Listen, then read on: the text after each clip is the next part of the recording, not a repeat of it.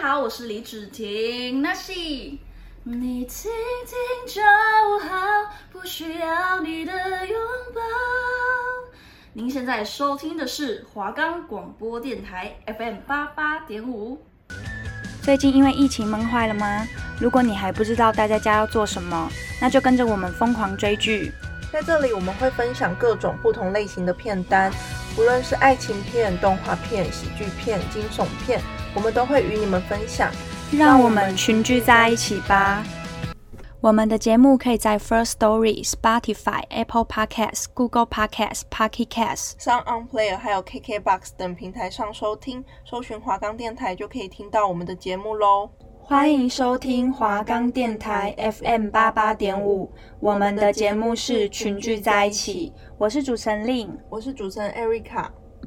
好，那我想要先跟大家介绍一下，就是节目一开始呢，我们会先与大家分享两位主持人会根据每周的主题，那今天的主题是有关于爱情方面的。所以，我们两位主持人会各自推荐一部自己所喜爱的片单。接下来，我们会根据主题的氛围推荐几首歌给大家。那之后，还会各自进入主持人所分享的片单内容。那大家如果有兴趣的话，再继续听下去哦。好，那我今天想要介绍的爱情主题片单是《恋夏五百日》。那它其实是二零零九年在美国上映的一部爱情浪漫喜剧，然后。播出距离现在也已经十年有了，所以它其实是很历史悠久的一部片，然后也是许多人必看的经典爱情片。就是很多线上的网络文章也都有提到，就是它是必看的爱情片。那我觉得应该非常多人看过这一部片。十年前的片，诶，那你怎么会接触到这一部片？毕竟我们十年前也大概才十岁左右。嗯，对，因为嗯前一阵子我们因为暑假，然后又碰到疫情比较严重的关系，所以就是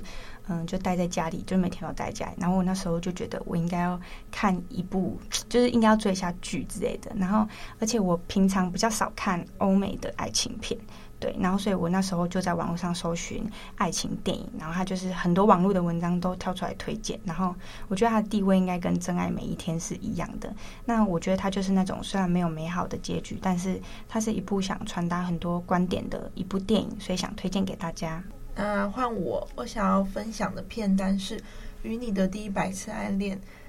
那为什么会选择这一部电影呢？哦，就因为我朋友那时候来我家玩，然后我们也真的不知道要做什么，那我就说，那不然我们看电影好了。然后他就是我们在浏览就片单的时候，他就跟我说这一部他已经看过，然后他很推荐，然后就是很推荐我可以看，然后我们就一起看了这一部。然后这一部是一部日剧哦，那我之后真的可以去看一下，因为我真的超级无敌少看日剧。诶，那我真的推荐你，要强力推荐，卫生纸准备好。对，好，那这个节目我们会在介绍两位主持人各自的片单完之后呢，会推推荐几首符合今天主题的歌曲。那首先第一首要推荐的歌曲是电影《曼哈顿练习曲》的主题曲，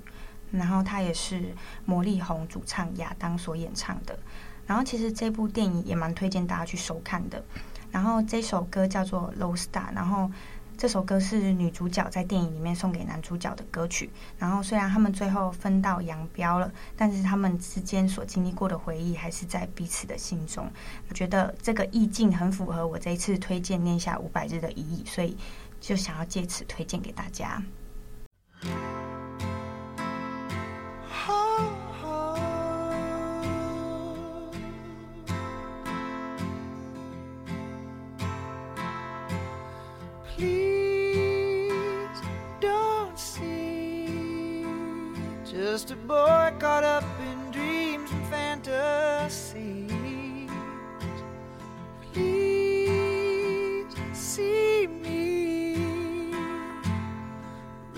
好，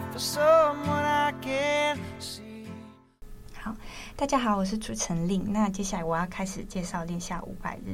那它的剧情概要就是从电影名称很直接的描述，就是也是也就是在这五百日里面呢，男主角汤姆从爱上女主角夏天，到最后失去夏天的心境变化。然后也就是一开始男主角就是看上夏天，就是开始算第一天，然后到最后他们交往。然后最后分开，然后分开之后，男主角从原本就是他原本就是有点不谅解，他原本难过、生气，然后不理解，然后到最后他释怀，这全部的心境过程就是以五百日来计算，所以名称才会很直接的翻译叫做“恋夏五百日”。那剧情的发展大概就是从男主角跟女主角，就是他们是在同一间公司认识的，然后男主角其实有点算是一见钟情女主角夏天，那他们之后就是有在一起，但是最后的结局他们是分开的。那我觉得他的拍摄手法蛮特别的，就是他其实都是由男主角的视角去描写的，然后连电影的口白啊，也都是站在男主角的角度去诉说，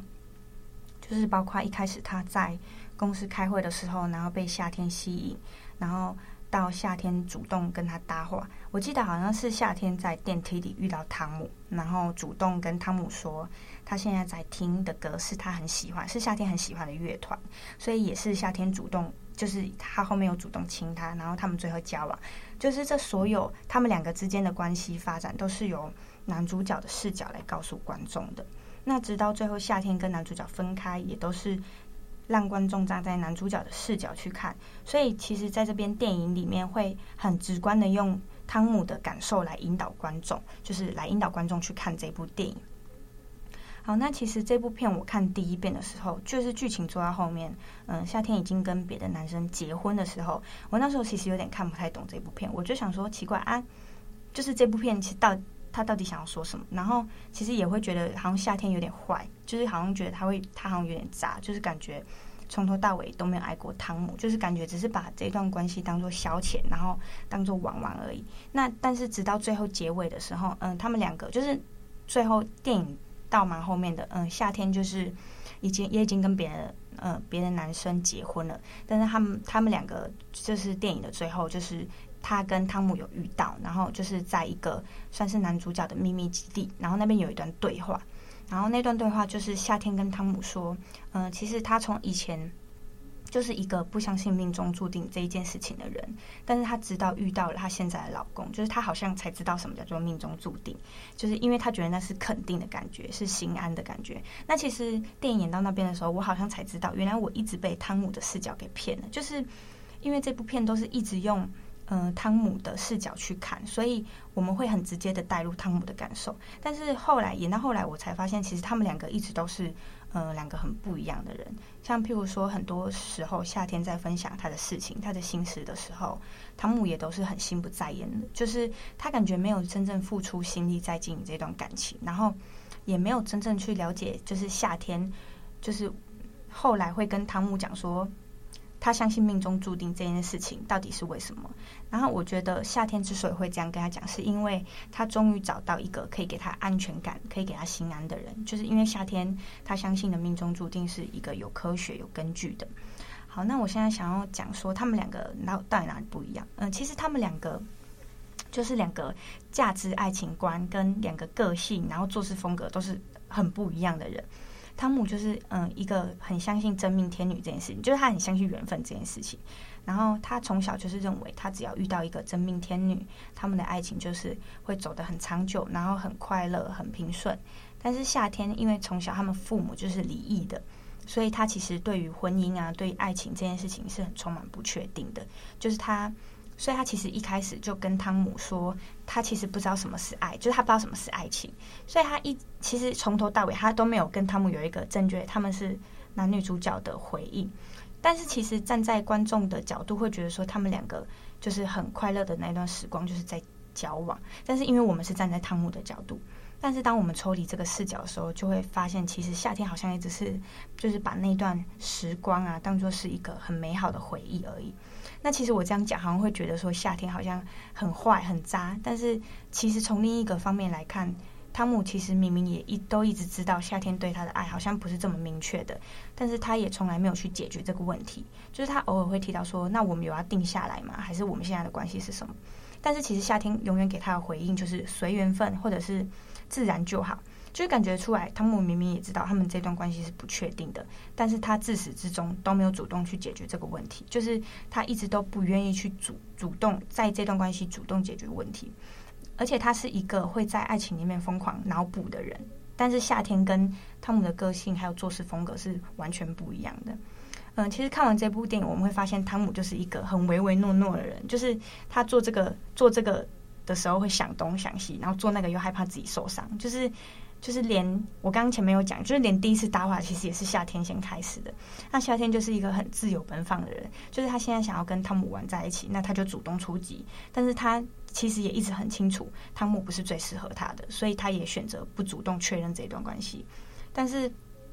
汤姆一直觉得夏天虽然不想确认这段关系，但是他就是一直觉得夏天是他的真命天女，因为他很相信这件事情，所以他就觉得夏天不管怎么样都会跟他在一起，就连最后分手了，他都是还是处在一个抱怨的状态，就是他一直无法理解说，明明夏天对他说他无法理解爱情是什么，但是最后还是选择离开他，然后跟别的男生结婚，然后又跟跟汤姆说他相信什么是命中注定，就是他其实一直很无法理解。好，那其实我在这部片学到什么？就是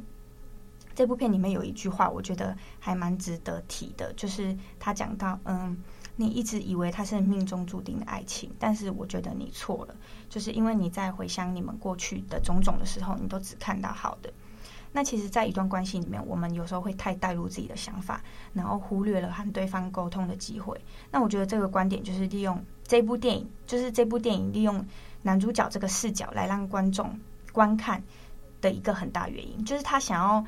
会让我们站在跟男主角一样的情绪、一样的心情，但是所以会让我们都好像主观的认为我们现在听到的啊、感受到的、看到的都是绝对正确的，然后没有去和对方沟通，也没有和去和对方解决问题，然后。就是明明好像知道我们之间就是有问题，但是我们都不敢踏出第一步主动解决，然后永远都是被动的。那很多时候感情就是这样慢慢的被消磨殆尽。对，好，那嗯、就是其实这一部爱情电影，我是真的觉得蛮值得一看的。就是虽然它没有什么很精彩的内容啊，然后或者是很悲伤的离别，但是它就是一部你看完一次之后，好像会有。很多不懂的地方，你好像觉得，哎，就是好像有点看不太懂他到底在演什么，但是你又觉得他他想要表达的应该很多，所以你会再想看第二次，再看第三次，然后你看完就是会有很多想法涌出来，所以也想要透过这个节目推荐给大家。那么换我，我是主持人 Erica，接下来换我介绍里面的我的片单内容。就我这一部电影的故事内容，就主要是一群大学生，然后他们组乐团，为了那个夏季祭典的表演，然后他们很认真的在练，这样。哦，好像蛮常看到网络上或者是很多动漫啊什么，好像蛮多会有日本的什么夏季祭典。没错，蛮常看到。那就是某天那个葵海，她就是女主角，她在演离开演唱会的途中出了意外，可是她后来惊惊醒的时候，发现她竟然回到课堂内了。人事是人事时地物跟意外发生前的一周，就是完全是没有差别。然后他感到很困惑的时候，他的青梅竹马，也就是男主角叫小鹿，告诉他一个秘密，其实他有回到过去的能力。那男主角为了改变命运，他就回到了意外发生的一年前，然后也向女主角表白他的心意，希望能就是好好把握这一年相处的时间，阻止意外的发生。那这部内容的主题围绕着穿越，那能让人家穿越的工具就是黑胶唱片。那因为女主角也是她就是乐团的主唱嘛，可是她就是注定在二十二岁生日会离开，因为男主角也很爱她，当时他还没告白的时候，女主角就先离开他了，所以他知道黑胶唱片可以穿越之后，他就一直穿越，为了想要救女主角，改变这个未来。他就做了太多的努力，可是都没办法改变，就是女主角在二十二岁生日所遭受到的事情，那就是死亡。不过，不只是男主角可以穿越的时候，还有女主角。所以，当他们穿越的时候，他们两个人为了填补这段日子以来的疏远，他们从头开始体验他们期望中的校园生活。那这部电影前面都会让人感觉到，就是有点爱情，然后充满那种校园青春，还有那种脸红心跳的情节。看。就是看他的那个名字，会觉得很像很多粉红泡泡，就是想不到是这种剧。没错，不过到后面女主角也发现男主角就是不断尝试的救了她，然后已经往返太多次了，而且都没有成功。然后男主角还试图以命换命。那男女主角是怎么就是发现男主角是一直去就是为了救她，然后一直重复很多次？嗯，那是因为女女主角无意间发现男主角在就是图书馆，他他在做笔记，然后那笔记的内容全部都是男主角所穿越到过去的记录，里面有太多就是为了拯救女主角所使用的方法，所以女主角知道之后，她就决定把唱片用坏，阻止男主角再继续做重复一样的行为。当女主角把唱片弄坏的时候，也就等于男主角无法再穿越了。然后男主角也很生气，又有一点。悲伤的质问说：“为什么你要这么做？”其实播到这一段的时候，我自己也觉得有点不知所措。因为如果我是男主角的话，我就要面对我所爱的人真的要离开了，然后我也没有办法再去救他。我我这这次真的就是回不去了。不过当他们就不过当女主角把唱片用坏时，他们也真正了解到，他们其实真的没办法拯救对方，也没办法改变已经注定的未来。男主角也明白了这些道理。我自己认为，女主角实际上也是给了男主角一个解脱，就是不要让他再那么自责，在在女主角离开的日子后，也可以过得比较好一些，不会因为女主角离开而一直沉浸在悲伤的里面。最后，他们也完成了祭典的表演，女主角也离开了他们。不过，男主角也放下了这件事情，继续向前走。或许这部片不是美好的结局，但我觉得男女主角都有好好把握他们剩下相处的时光。他们最后的时候，他们乐团所有的人在海边，然后留了一个位置给女主角。那时候那样的电影视角，你看了就会觉得，就是有点嗯，会让人家想哭。嗯、对。而整部电影我最喜欢的部分部分，其实就是聚焦在后半段，因为后半段他们。就是有展露彼此的心意，然后也有好好珍惜，所以我觉得在里面也可以学习到，就是说，当如果你真的很深爱的人突然离开你了，你也不要太难过，就是不要永远陷在悲伤之中，你要记得你们曾经相处过的时光，那些美好的回忆要带着他的份好好相处。那里面有一句台词让我印象蛮深刻，那是女主角、男主角对女主角的类似告白的话。他他说：“嗯，我偷偷告诉你一个秘密，其实这么多年来，我一直都在作弊，想在你面前成为一个完美的男人。还记得你小时候我给你弹吉他吗？其实是我提前学的。你十六岁的生日的巧克力唱片，那是我提前一个月做的，曲子是我花三个月写好的。”笨蛋，喜欢你这件事难道还不明显吗？你知道听完直接让人家恋爱。呃，其实这部片其实也有，就是稍微提到，就是价值观，就每个人价值观不同，那人生观就是更不一样。嗯、但我们如果贴上了爱情标签，是人都会突然不知所措。这样，那我的电影介绍到这里。另外，我们推荐的一首歌是，呃，红发艾德的歌《Perfect》。嗯，据说这首歌是艾德写给他现任女友的情歌，可能想要借由表白自己的心意，然后让你听了也会就是充满幸福。假如你现在身边有一个对你很重要的人，那你就赶快把这首歌分享给他吧，我相信他一定可以感受到你的心意。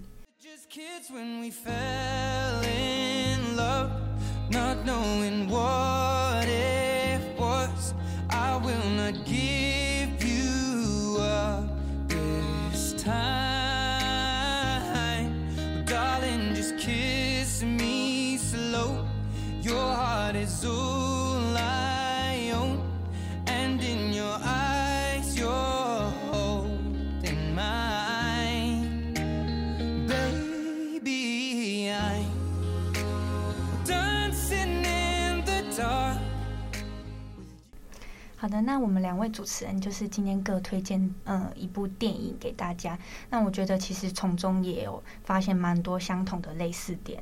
嗯，那我就是从这部电影就是得到的价值观就是，呃，它有一点在诉说关于死亡，因为女主角注定会死亡，但是男主角想要改变。可是死亡这一件事是可以交由别人可以改变的嘛？嗯、就如同类似安乐死之类的，通常是要别人决定，还是你要自己决定？那它里面也有，就是稍微提到，就是因为女主角是出意外，然后太突然离开，这样我们也很常听到，就是明天和意外不知道哪一个先来。那我们能做的事，就是珍惜与身边的人相处的每一刻。但这一句话你我都很常听到啊，但你真正能做到的人又又能有多少？希望大家就是可以把把握好每一刻，这样。对，那我觉得我看我听完就是你这样介绍，我觉得哎，我学到比较多。就是他这部电影应该很想要讲的就是就是关于离别、道别这件事情。就是你可能真的就是即使就是因为我们可能人生中还是会跟很多人就是呃。可能有时候就是还是终究要得学会离别这件事情，就是这件事情就是每个人都一定会面对到的。那就是你要怎么，就是可能每个人都就是没有办法预先做好准备，但是你就是你就是要好好跟他珍惜，就是你们相处的每一个时光，这样就是才不会就是如果他真的哪天不幸离开，你就不会带心中一直带着遗憾这样。对，那我的这一部电影就是比较偏向是，呃，两个人在爱情里面，就是或者是一段关系里，可能就是，嗯、你要怎么去顾虑到就是对方的感受，就是你不能永远都只是，嗯，被动的，好像在觉得说，哦，他一定会是最适合我的，所以我们之间不会有，呃，发生任何问题。对，所以就是，就是这两部电影，其实我觉得都是蛮值得。探讨的，就是很多观点都是大家想去，大家可以去，就是看的。对，嗯，因为那时候我听完你讲解，我觉得你的那一部就是比较像两个人，他们其实也不是说不相爱对方，可能正是价值观跟。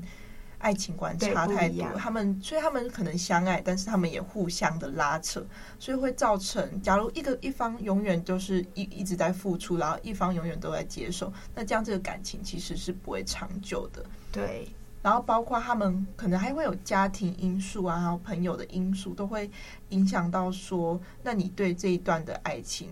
的观点是什么？然后你会怎么去爱，怎么去学习？这样，我觉得不不不管是什么。的爱情电影，它其实从中都会告诉我们一些：如果你真的很爱对方，但你也要有自己的想法，你不能永远，你要保持自己，就是你要保有自己的风格，或者是就是你不能好像一直被拉着，对，被拉着跑，对。那所以就是就是这两部电影就风格蛮不一样的啦，而且加上一部是欧美的，然后一部是日剧，但是他想探讨就是就是。爱情的方面不一样，一个是离别，一个是就是好好珍惜，那另一个就是呃两个人之间相处到底该怎么做才是最好的。对，嗯，不过我觉得我也蛮想传达一点，就是如果你就是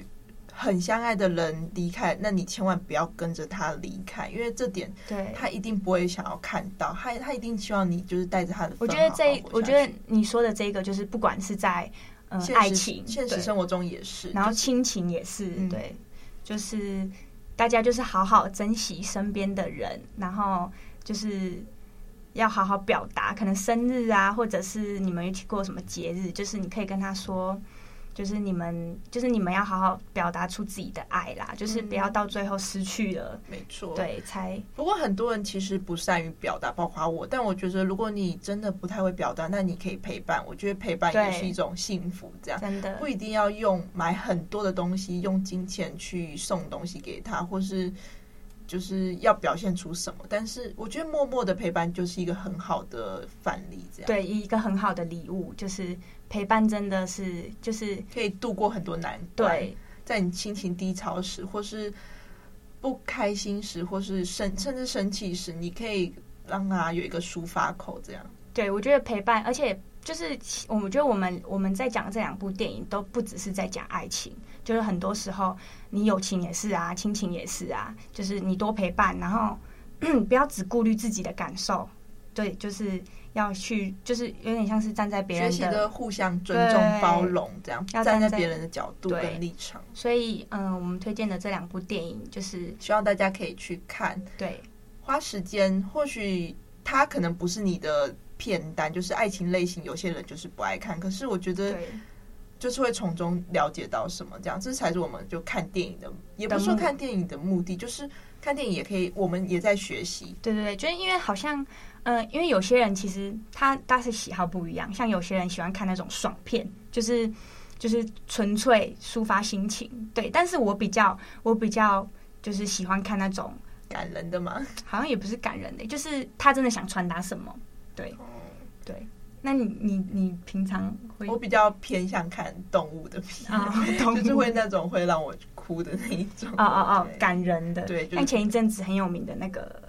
遗物整理师，哦，那个也很有名，那个也很感人。那我们下次，我们下次可以做一集跟大家介绍，因为这两部我们都有看。嗯，对，那就是就是透过这个节目，我们我们就是我们想传达的目的就是，嗯、呃，看电影就是。其实可以学习到很多东西啦。它是透过，它绝对不会是只是让你看它的花絮，或者让你看它的场景或特效。对，就是很多时候，而且像我刚刚推荐的那一部，就是你会发现，连导演拍摄的视角，哎，也是他想传达的一个呃原因，就是他他他就是想要透过男主角这个视角，然后让我们站在男主角的视角去看。但是其实我们有时候被他给骗了，对，所以就是。他就是，我们也可以去想说，哎，为什么导演要用这个方式来呈现这部电影？或者是，嗯，刚刚那个那个，他想要传达什么给我们？对，像 Erica 推荐的那一部，就是他就是他为什么要设设计就是唱片穿越，对，然后一直穿越，一直穿越，对他就是，我觉得就是有对有一种很刻骨铭心的爱，就是我是很爱你，但是你就要死了，就是这种，我能怎么办？对。就是就是，其实可以学到很多东西呀、啊。就是不只只是就是哦，我看一部电影这样子而已。而且一部好的电影是不会分，就是它是不管多久以前的，它就是会让你一一就是一再再看这样。对，就像《令》的是十几对十年前的，它二零零九年上映的，已经十几年了。对、啊，然后我自己也蛮意外，居然还会介绍那么、啊、我的还好，就是六七可能六七年前这样。嗯哦，它里面还有那个主题曲，也欢迎大家去听。对，其实这两部都很。那我们推荐的就是那两首歌，嗯，《Lost Star》跟《Perfect》，其实就是也是我们用心挑选，我们觉得想要传达一些就是关于爱情的氛围，这样。对，那它就这两首歌，我们觉得也蛮符合主题的。然后大家有兴趣的也可以去听，应该蛮多人听过的啦。我觉得这两首都蛮有名的。听过归听过，你可能只知道它的旋律，但不想不知道他想要表达什么深层的含义，因为可能想。英文歌不像中文歌这样，英文歌是藏在歌词里的那一种，中文歌可能可以用简单明了的字，你就会马上了解这样。所以希望大家可以去听听看这首歌的歌词跟想要传达的意。就是我们透过呃电影或者是歌曲，就是其实都很想传达一些呃我们想传达的东西，就是可能每周的主题不一样。那我们今天的节目就到这个地方结束喽。那大家如果有兴趣的话，同一个时间就是也可以再继续听我们讲解介绍。而且我们不只有介绍爱情，我们还有介绍很多主题主题。对，所以大家不要只认为我们只会介绍爱情。爱情对，没有，我们会就是推荐很多主题，然后片单也。不是那种很热门的，可能有我们私心就是借，对，只有我们看过的，偷 就是偷偷推荐，对，或是比较不能说冷门，可能就比较大家没那么知道的片这样。对，就是不不会只是热门的片，那就是我们每次讲解的方式也不太一样，像我们今天就是各推一部，然后。嗯然后有点像是我讲我的这一步，他讲他的这一步，然后最后有一个同整，但是也可能我们下一次会只讲一遍，然后、就是、然后各自的看法，对对对，或是说它里面有没有什么 bonus 小彩蛋这样，对对对，因为有些人看电影很喜欢看那种小小细节，对，希望大家就是喜欢的话就就继续收听，继续收听，那期待下次在这个节目再与你们相见哦，拜拜。拜拜。